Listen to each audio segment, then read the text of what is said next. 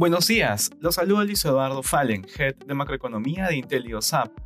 El día de hoy, lunes 18 de abril, la semana comienza con los mercados cayendo en medio de la guerra entre Rusia y Ucrania, que continúa sin mostrar una pronta solución, la temporada de reportes corporativos y temores a las tasas de, las tasas de interés, dada la alta inflación global.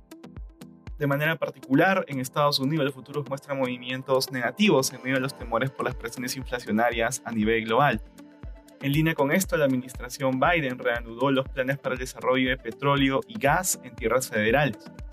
De esta manera, forzado por la realidad del mercado, pero principalmente por la caída en los niveles de aprobación de su gobierno, el líder demócrata rompería su promesa de campaña de limitar los arriendos de tierras federales a compañías de petróleo y gas. En el terreno de resultados corporativos, hoy se conocerán los de Bank of New York y Bank of America. En la eurozona, las bolsas europeas están cerradas hoy por feriado de Pascua.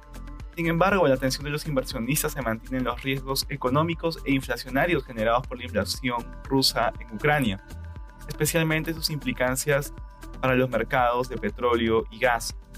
El conflicto ha seguido escalando, especialmente en la ciudad de Mariupol, al este de Ucrania, en donde se ha concentrado la ofensiva y Rusia ha declarado un ultimátum para que las tropas ucranianas se rindan.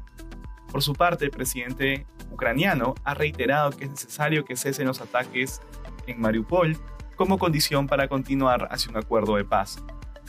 En Asia, el Hansen cerró con pérdidas. En China se conoció el PBI del primer trimestre, que incrementó en 4.8% interanual, por encima de las expectativas de 4.2% y el registro previo de 4%. Sin embargo, la atención de los mercados se ha centrado sobre el efecto de las fuertes cuarentenas aplicadas para contrarrestar el avance del COVID-19, como el comercio doméstico de marzo de 2022 refleja el rápido deterioro del desempeño en el corto plazo. Finalmente, respecto a commodities, el precio del oro sube durante la jornada. Por su parte, el precio del cobre retrocede por los temores de las restricciones que se implementan desde China y el precio del petróleo sube ante el riesgo de nuevas sanciones al petróleo ruso. Gracias por escucharnos. Si tuviera alguna consulta, no duden en contactarse con su asesor.